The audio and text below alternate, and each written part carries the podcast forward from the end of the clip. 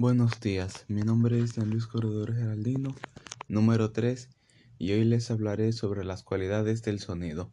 Los sonidos se distinguen por las siguientes cualidades, intensidad, tono y timbre.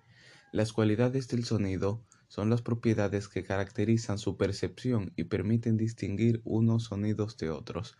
Por ejemplo, hay sonidos débiles y sonidos fuertes y sonidos graves y sonidos agudos. Intensidad y sonoridad. La intensidad física es la cualidad que permite diferenciar los sonidos fuertes de, los débiles. Los sonidos fuertes son ondas de gran amplitud y los débiles de poca amplitud. La sonoridad se mide en decibeles, llamados así en honor a de Graham Bell, físico que construyó uno de los primeros modelos de teléfono. Esta unidad se establece asignado el valor cero a, la intensidad física mínima que se puede percibir el oído humano o umbral de audición. Si la intensidad de C hace 20 veces mayor, la sonoridad es de 20 decibeles, la misma que la conversación en voz baja o la del vuelo de un mosquito. Los gritos y los ruidos de los vehículos pueden alcanzar los 100 decibeles. El umbral, el umbral del dolor por encima de unos 120 decibeles corresponde a un sonido de gran intensidad y por tanto resulta doloroso para el oído. Tono. Otra cualidad del sonido es el tono, que permite diferenciar los sonidos agudos de los graves. La frecuencia de una onda sonora determina el tono correspondiente. El tono, como la frecuencia, se mide en hercios.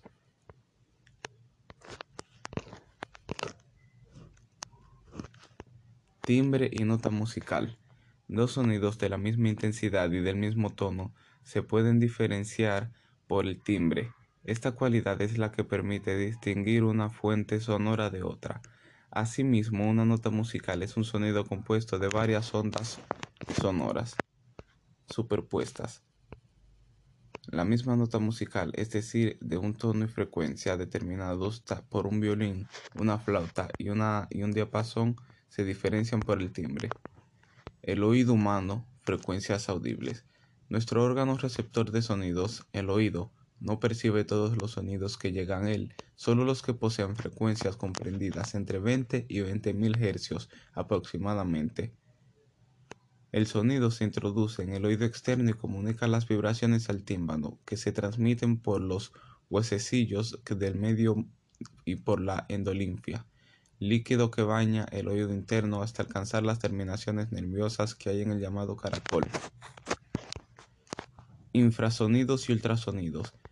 Los sonidos con frecuencias superiores a 20.000 Hz reciben el nombre de ultrasonidos o ultrasónicas. Por debajo de 20.000 Hz se llaman infrasonidos.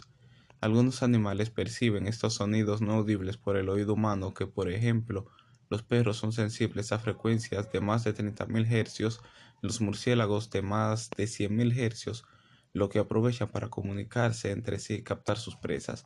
Los ultrasonidos poseen múltiples aplicaciones, como en el sonar de la como en el sonar en la esterilización de conservas, etc. En medicina se pueden utilizar para obtener ecografías, reproducciones gráficas de los tejidos con los que chocan y para destruir tumores malignos. Muchas gracias por su atención.